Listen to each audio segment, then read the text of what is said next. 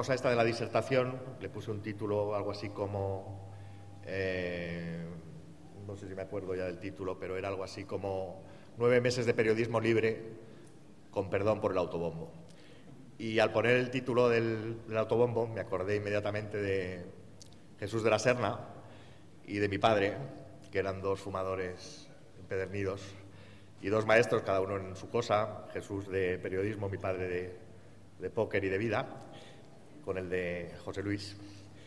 Y recordé que, eh, que un periodista haga autobombo es la cosa más absurda y, contra natura que hay, porque Jesús siempre decía que el autobombo era el género ínfimo del periodismo, el peor género posible. Que los plumillas tienen que desaparecer siempre cuando escriben en, en sus textos y que el primer mandamiento del oficio son las tres Hs, humildad, humildad y humildad. Mi, padre, en cambio, estará divertido de verme aquí en el atril convertido en un, eso que ya llaman los cursis, eh, un emprendedor, y que él llamaba un baranda, que es mucho más eh, directo y castizo. Me acuerdo que el día que cobré la primera nómina en el país, él, que estaba jugando al póker siempre de noche y no había visto una nómina en su vida, me dijo, pero chico, esto es, como, esto es un balneario, mejor que una pensión vitalicia y pensábamos que aquello iba a durar toda la vida, es verdad. Pero aquí estamos, ni pensión, ni balneario, ni Dios que lo fundó. Eh, como decía Miguelito Candela, antes de cerrar el bar todas las noches, nada es eterno, señores.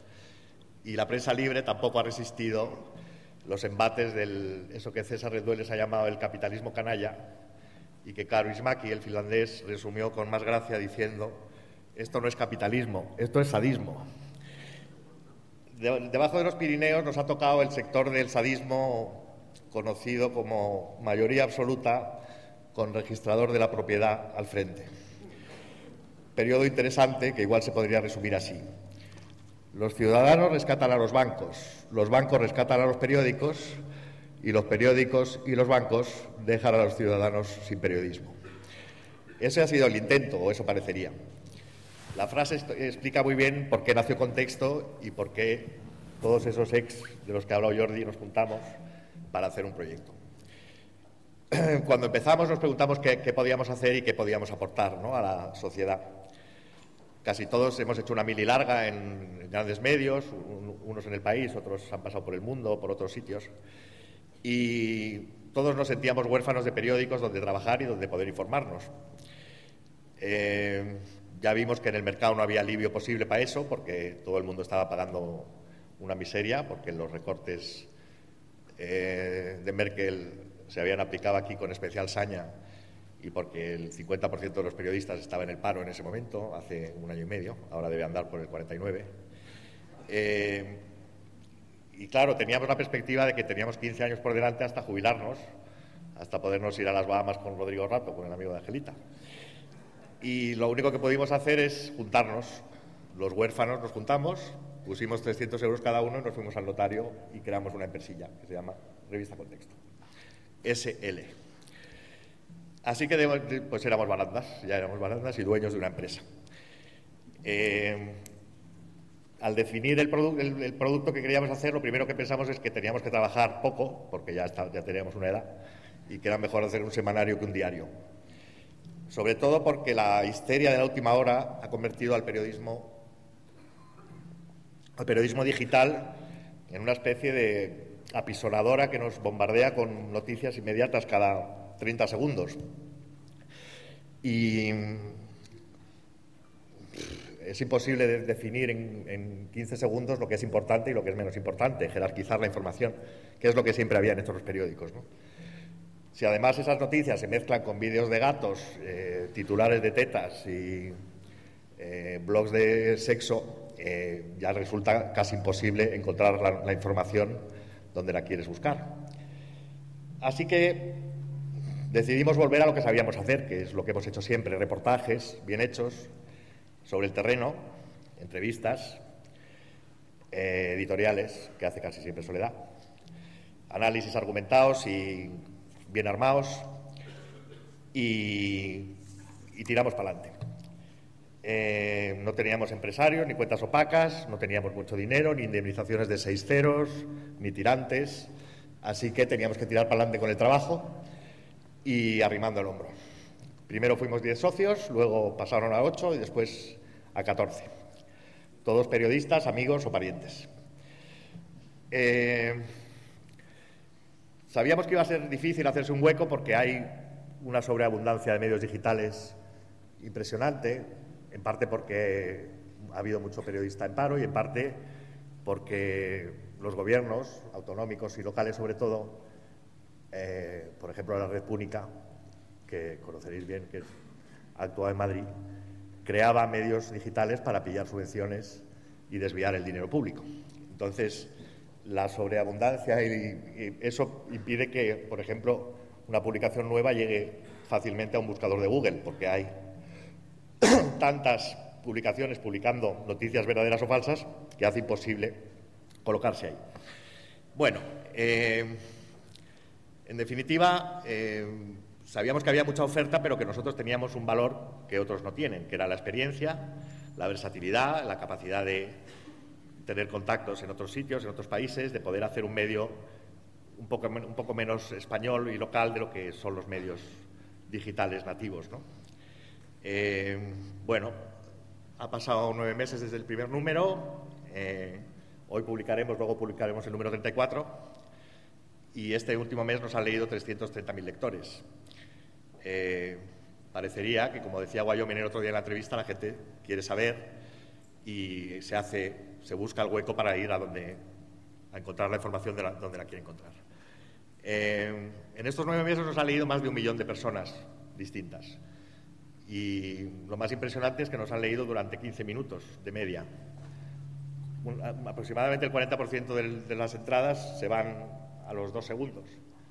Luego quiere decir que muchos están media hora leyendo o que se han dormido, es otra posibilidad. Todavía no lo tenemos claro. En definitiva, mm, hemos, metido, nos hemos metido en el mundo de la modernidad y la tecnología con el bagaje más clásico posible, con el periodismo que se hacía siempre, en los tiempos en los que la información era un derecho que estaba por encima de, casi todos los demás y en, las que el dinero no compraba la información ni a los medios ni a los periodistas, por humildes que fueran. Eh, lo primero fue rodearse de un núcleo fundador inatacable por los ácidos, inoxidable, dedicado en cuerpo, y alma al periodismo. Eh, lo primero que hicimos fue llamar a Soledad para que fuera, creo he apuntado, socia, fundadora, presidenta, directora, tuitera jefa y consejera editorial. Dijo que sí a casi todo y se puso en marcha. Luego vino José Luis Cuerda enseguida que fue nuestro primer columnista de fama internacional. Em, escribió una columna sobre Merkel, sobre sus paseos por Merkel con Andorra, que es una delicia. Y me gustaría que si podemos, la, porque aparte de escribirlas, las, de escribirlas, las leía. Así que me gustaría que la oigamos por lo menos un ratito. ¿Puede ser?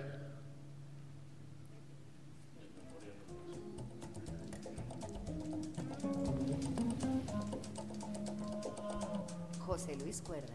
Dos amores.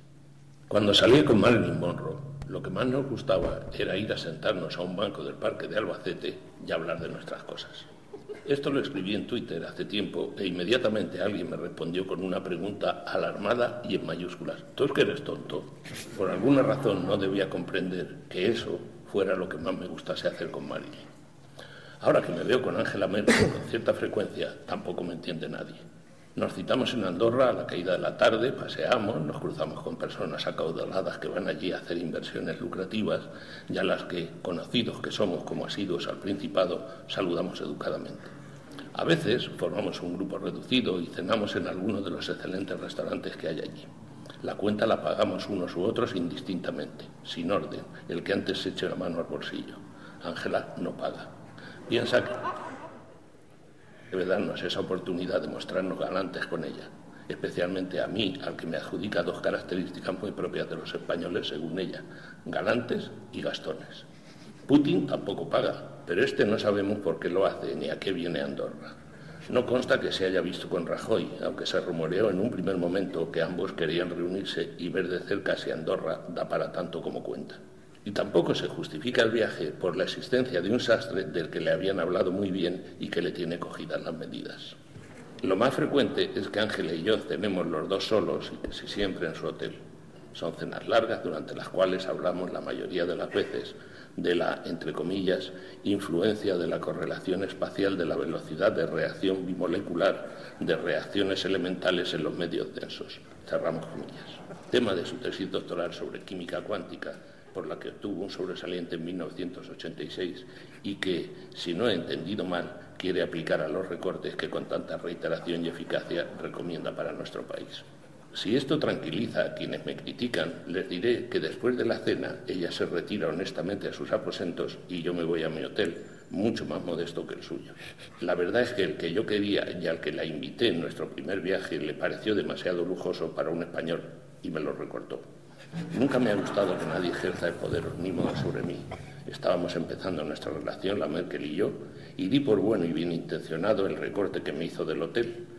Pero conforme va pasando el tiempo y a medida que aparecen en los poquísimos medios de comunicación que en este país ejercen la crítica más ajustada de la situación a la que nos han arrinconado quienes nos han creado la deuda externa en beneficio propio para que se la devolvamos arruinando a nuestra sociedad y aupados por nuestros paisanos mentirosos compulsivos a fuer de zafios, es marca de la casa, a interpretar estadísticas a beneficio de inventario, con fe de mamporreros sin escrúpulos, no los trago, me repugnan. Y me temo que mi fantasiosa relación con Angela Merkel se va a ir a pique apenas llegue en este escrito a las quinientas y pico palabras exigibles, si no las recorta ella, claro. Lo mío con la cancillera ha sido, lo reconozco ahora, un sin Dios. Y estoy casi seguro que a día de hoy mi historia con Marilyn también hubiera sido distinta. Y llegar a semejante conclusión a estas alturas, pues duele.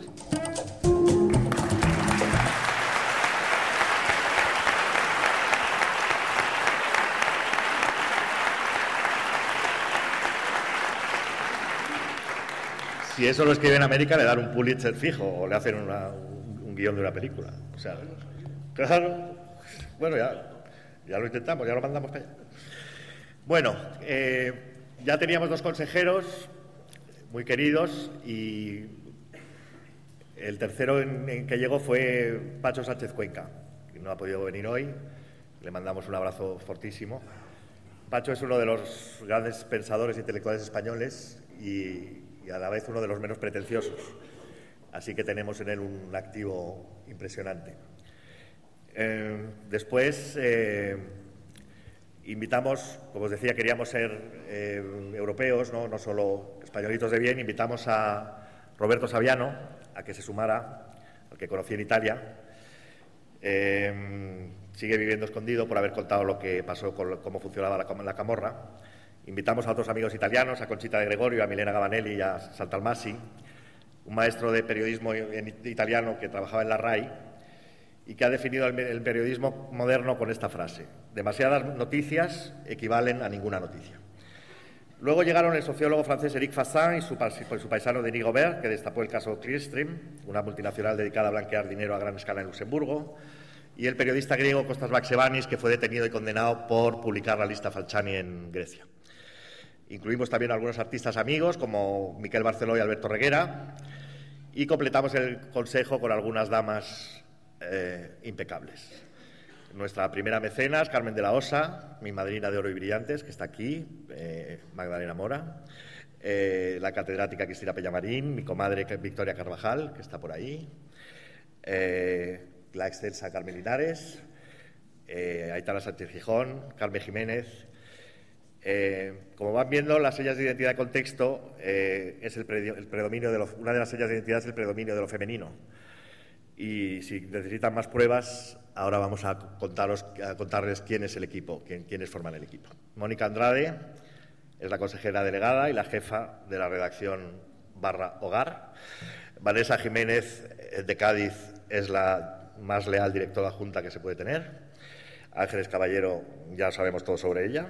Inés Amado es la encargada de que no se publiquen disparates ni erratas y lo consigue casi siempre con precisión. Gloria Crespo es la editora gráfica y una de nuestras mejores redactoras de cultura. Arancha Collaut es la eh, coordinadora de firmas y la especialista en sin techo, de contexto. Amanda Andrades es la jefa de internacional, de, Lebrija al Mundo. Cristina Barbarroja es la voz maravillosa que hace el índice sonoro todas las semanas y Estela Celada la guardiana de las cuentas y las facturas. Y a los chicos nos dejan la cultura, Luis Felipe Torrente, los deportes, Alex Moreno, más conocido como Bakunin, la actualidad nacional, Braulio García, y, en fin, dar algún discurso alguna vez. Bueno, después de montar la redacción y el consejo, tocaba buscar redacción. Eh, como no había dinero ni para alquileres ni para fianza, nos instalamos en La Ventilla, un encantador barrio obrero madrileño, cerca de las Torres de Florentino. Eh, Quique Portilla, que está cubriendo hoy el, acto con eh, Periscope, haciendo el streaming del acto con Periscope y es nuestro consejero audiovisual, nos cedió un espacio en su coworking, un espacio maravilloso, ese de ahí, y vean las bufandas. Eh, un frío espantoso. O sea, parecía Nueva York, pero como si estuviera la puerta abierta todo el rato. Eh, teníamos prisa porque queríamos salir al aire lo antes posible en enero, porque pensábamos que este año iba a ser el más importante que ha vivido España en, los últimos 35 o 40 años. Así que, eh, para poder salir, acudimos a, pedir ayuda a los lectores, a los otros huérfanos de, periódicos. Encargamos a Raúl Arias la ilustración que habéis visto antes, que resume la filosofía de CTXT, y lanzamos una campaña de captación de fondos pidiendo 15.000 euros. La respuesta fue conmovedora porque recaudamos 25.000 en mes y medio. Así que la patera estaba lista para partir. Justo en ese momento, Portilla encendió la calefacción, pintamos cuatro cajas en la portada para que nadie pensara que éramos un digital de última hora, y con ese pequeño diseño eh, en ese momento el niño metió un gol en el Bernabéu, en ese momento de verdad, y publicamos el primer número. Así se acabó el frío y empezó el calor y la felicidad. Era la noche del 14 de enero y ya teníamos periódico. Desde aquel primer número hasta hoy hemos publicado mil historias, cerca de mil historias, todas propias y originales, casi todas realizadas sobre el terreno. Ese es uno de los sellos de CTXT. No hacemos refritos de agencias, ni publicamos noticias de última hora, ni practicamos el corta y pega, ni el sesudo análisis geoestratégico a miles de kilómetros de distancia. Si escribimos de Rusia, él o la que firma está en Rusia. Si de Nepal, en Nepal. Y no tenemos prisa, con perdón. Somos un semanario, un digital que sale los miércoles y que está pensado para, para escribir y leer como si fuera de papel, con calma y tomando café, a ser posible el fin de semana. Aunque tocamos la web un par, de veces, al día, nunca lo hacemos para seguir la actualidad, sino por gusto o por vicio, para mantenerla viva o mejor para que no parezca que nos hemos ido de vacaciones. En febrero dimos un paso más en, nuestro crecimiento. Encontramos a nuestro presidente de honor en el MIT de Boston, Massachusetts. En medio de una tempestad de nieve y a 25 bajo cero, Noam Chomsky, de 86 años, aceptó el cargo con desarmante timidez, subrayando que él no aceptaba cargos a no ser que fueran honoríficos. Eh, por primera vez en mi vida me hice un selfie con un entrevistado. Creo que estamos ahí.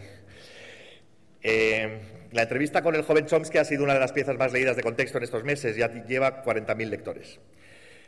Era larga, eh, pero no tan larga como la de Iñigo Errejón, que publicamos en el primer número, que hicimos Sol, Jacobo Rivero y yo. Fuimos en realidad un batallón de cinco personas e invadimos el, despacho de Errejón Sol Jacobo, Manolo Finis, un compañero que hacía vídeo y, yo. Esa tenía 24 folios y, ha sido leída por más de 50.000 personas, con lo cual los datos de, los sabios de Internet sobre el, tiempo de atención en Internet son raros, ¿no? porque a veces las piezas más largas son las más leídas. Bueno, em, haciendo ese periodismo, que es eh, un periodismo de, actualizar poco, de tocar poco eh, la web, de, en fin, restringir el número de historias semanales, sabemos que nadamos a contracorriente completamente, porque la publicidad eh, financia el otro modelo. La publicidad, que continúa siendo la principal fuente de ingresos de los medios, sigue premiando los clics y las páginas vistas, independientemente de lo que haya en esas páginas o del tiempo que pasen los lectores en ellas. Y en ese proceso de transformación los periódicos ya no se llaman a sí mismos periódicos, sino productos. Los lectores han desaparecido como receptores y han sido bautizados como usuarios, clientes o incluso prosumidores. Vivimos en ese buque imparable del tráfico a granel, indistinto, fugaz, lleno de SEO, que mezcla contenido intrascendente con cada vez menos tesoros periodísticos, otorgando así el mismo valor a unos y otros. Como ha dicho el maestro Jeff Jarvis, los gatos han tomado el mundo, los vídeos de gatos, quiere decir. Nosotros decidimos alejarnos de eso también por necesidad, porque no sabemos hacer gatos y porque nos enseñaron a escribir para personas y sobre personas y no sobre gatos. Pero confiamos en que el modelo de, publicidad en Internet va a cambiar, tiene que cambiar. Eh, Jarvis dice que el concepto de los medios de comunicación de masas está muerto. Es una batalla perdida, dice. Debemos encontrar modelos centrados en generar valor, el valor que les brindamos a nuestros lectores al ofrecerles un servicio relevante y útil, un servicio que hace la diferencia en sus vidas. Adicionalmente, tenemos que reinventar la publicidad del mismo modo. El profesor Jarvis sostiene que la manera de cambiar eso es fijarse en los datos que no tienen que ver con el volumen, con el tráfico, sino en el tiempo medio de lectura o en la capacidad de los medios para ofrecer actualizaciones pertinentes, rápidas y precisas. Eh, el dato que más destaca el CTXT es ese, del tiempo de medio de lectura de 15 minutos con picos que llegan a los 20. Y otra de las señas de identidad son los editoriales. Eh, desde el primer número hacemos editoriales y eh, uno cada semana y son de las piezas que más se leen, 20.000 lectores de media semanales. Seguramente publicar la postura del medio sobre los grandes asuntos de actualidad ayuda poco a mejorar nuestras relaciones comerciales, pero siempre hemos intentado ser transparentes en los, números, los de la empresa y los del medio, y entendimos que recuperar el editorial como género para Internet era una necesidad en el pacto de claridad suscrito con los lectores. Eh, en marzo titulamos, nos dio un rapto de periodismo anglosajón y publicamos un editorial titulado, Cualquiera menos Carter, eh, en el que justificamos por qué pedíamos el voto para Manuela Carmena en el ayuntamiento y eh, Ángel Gabilondo en la comunidad. La última línea decía, ¿qué candidatos y con qué argumentos defienden los demás medios? Gracias. Por supuesto, nadie respondió a esa pregunta. Em, las entrevistas son otro de nuestros valores eh, diferenciales. Y últimamente hemos empezado a hacer otro, formato de entrevista que es eh, las conversaciones de contexto. Algunos miembros del Consejo Editorial y de la redacción charlan con un invitado. Estuvo el otro día eh, Wyoming, ha estado Monedero y el líder de UPyD, Andrés Herzog. Em, lo hemos intentado con Albert Rivera y Pablo Iglesias, pero de momento nos han dejado. Espero que nos los hayas puesto suaves, eh, Jordi. Y, hoy quería hacer un homenaje especial sobre todo a nuestros dibujantes. yo creo que la, marca, la imagen de marca de contexto es el, eh, el diseño y eh, las viñetas de nuestros dibujantes. Estas son las entrevistas y bajamos un poco.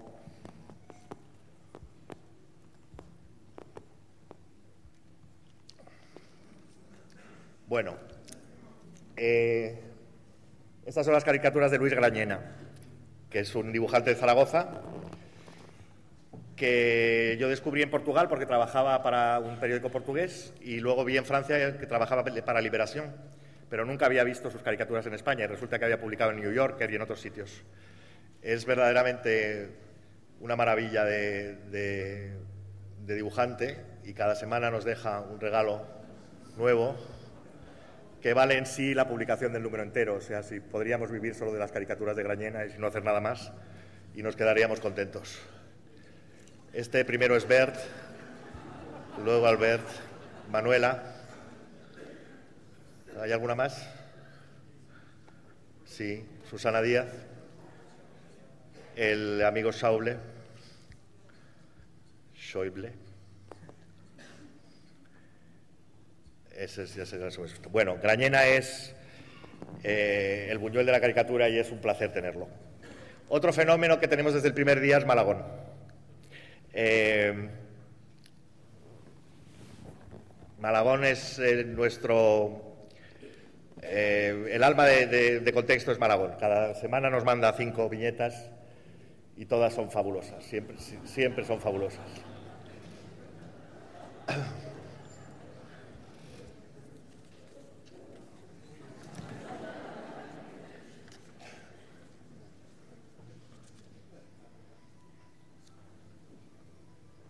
Este es J. Mora, que hace eh, viñetas sobre los medios de comunicación. Es el que hace crítica de medios. Es la única crítica de medios que hacemos y la hace él. No sé si hay alguna más. Ley Mordaza.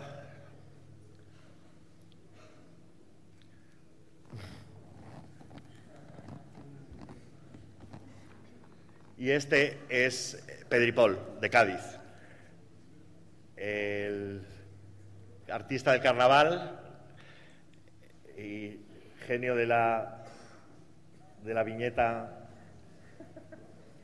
política y, cultural. Hace realmente una, es un- una genialidad.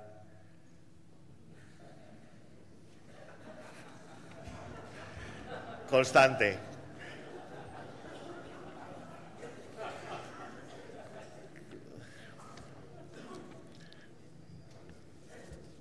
Y esta es la boca del lobo. Otro genio que luego veréis que se ha encargado de hacer el vídeo promocional de la nueva campaña de crowdfunding de, de CTXT. Esta es Sandra Rein, la que ilustra el folletín de Roberto Andrade, que hemos recuperado el folletín como género, aparte de los editoriales, también el, el folletín. Eh, Roberto Andrade es un seudónimo y el autor real es uno de nuestros grandes secretos.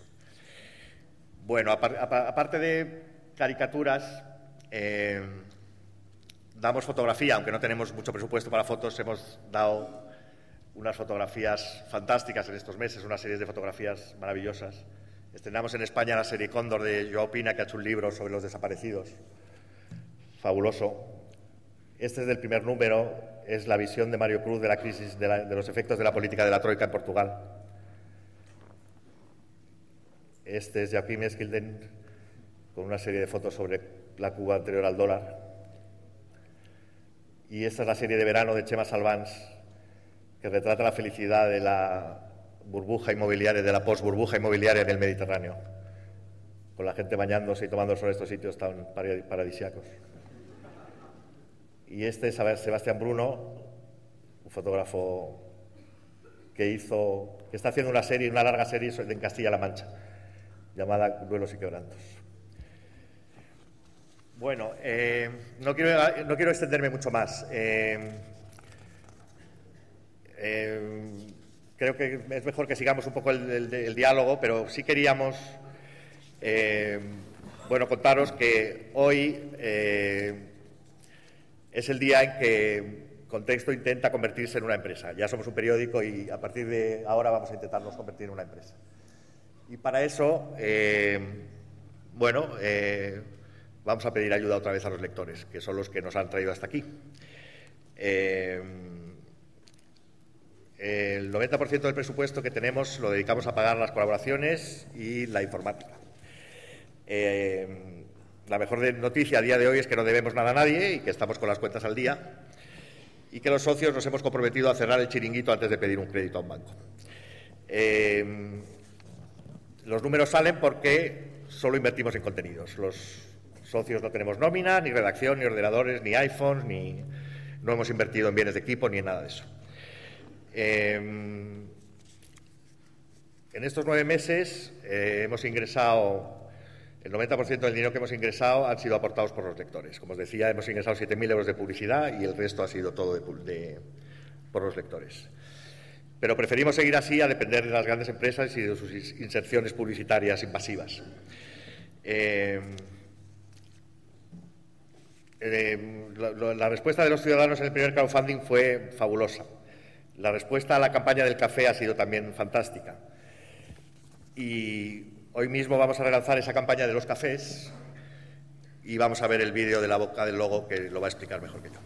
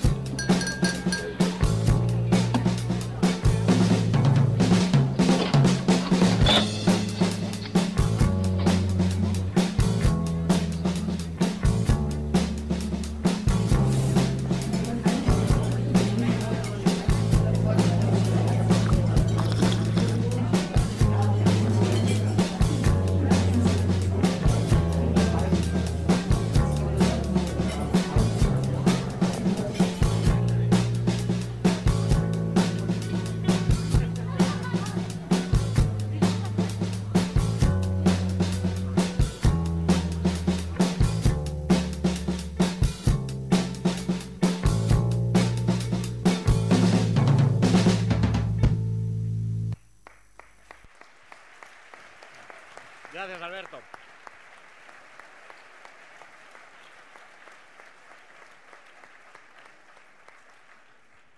Bueno, un medio apoyado económicamente por sus lectores eh, es un medio mucho más libre, pero un medio en el que los socios y los trabajadores no cobran nóminas no puede ser libre.